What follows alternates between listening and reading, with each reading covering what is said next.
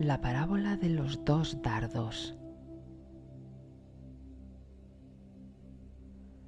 La mente, según el mayor o menor equilibrio que haya en ella, enfoca el dolor tal cual es o añade dolor sobre el dolor.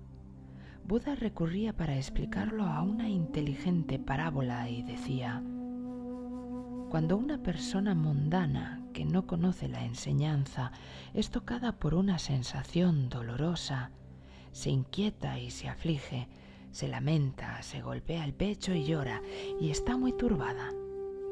Es como si un hombre fuera traspasado por un dardo y a continuación del primer impacto fuera herido por otro dardo.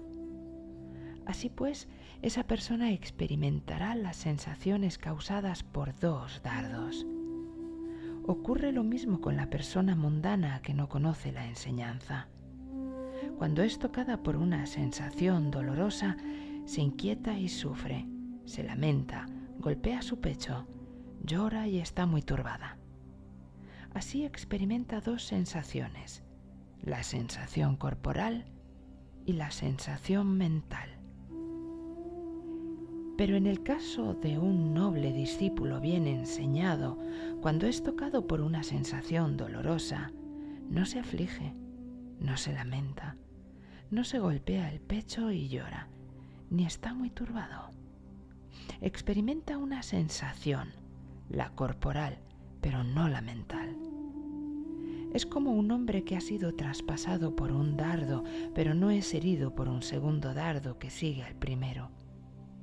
Así esa persona experimenta las sensaciones causadas por un solo dardo. Ocurre lo mismo con un noble discípulo que conoce la enseñanza.